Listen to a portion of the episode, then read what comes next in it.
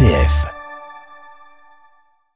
Nous sommes de plus en plus critiques envers la société de consommation. Dans ce contexte, il semble que le commerce équitable soit une réponse à notre aspiration à vivre dans une société plus solidaire. On en parle avec vous, Elena Lassida. Vous êtes professeure à l'Institut catholique de Paris et docteur en sciences économiques et sociales. Jésus entra dans le temple et se mit à chasser tous ceux qui vendaient et acheter. Ce récit très connu de l'Évangile peut contribuer à donner une image très négative de l'économie en général et du commerce en particulier. Mais je ne crois pas que ce soit l'intention du texte.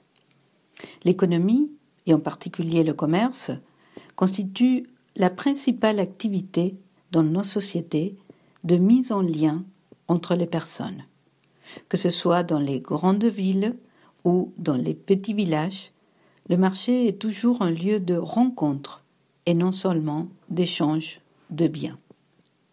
Le problème, c'est que dans les grandes surfaces, la rencontre n'est pas visible.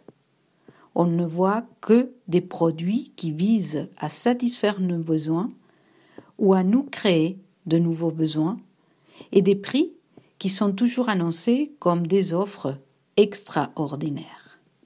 On ne voit que le produit et le prix. On oublie que derrière chaque produit, il y a un producteur. On oublie que les prix les plus bas sont sûrement associés à des salaires très bas.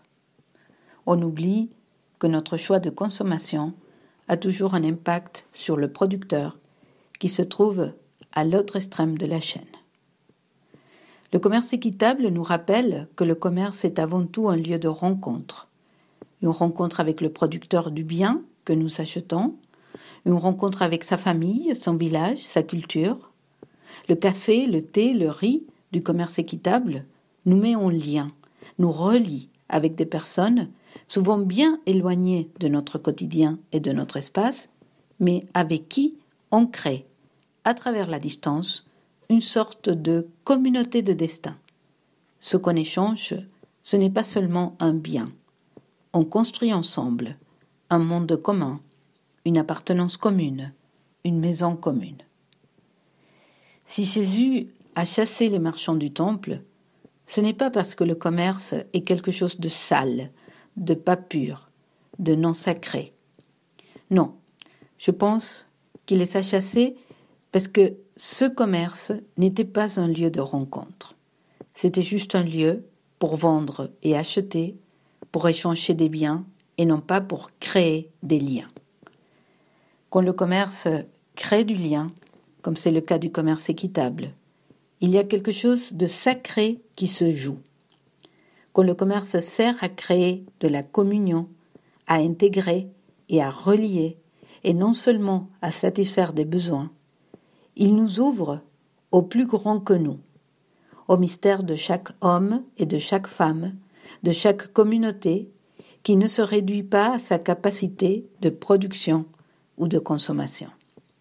Je dirais volontiers que le commerce équitable est un commerce qui déplace l'attention de l'objet à la personne et invite à avoir chaque personne comme un temple où demeure Dieu. Pour une économie plus responsable, pensons au commerce équitable. Telle est la thèse que soutenait ce matin Elena Lassida dans ce rendez-vous Bible et écologie.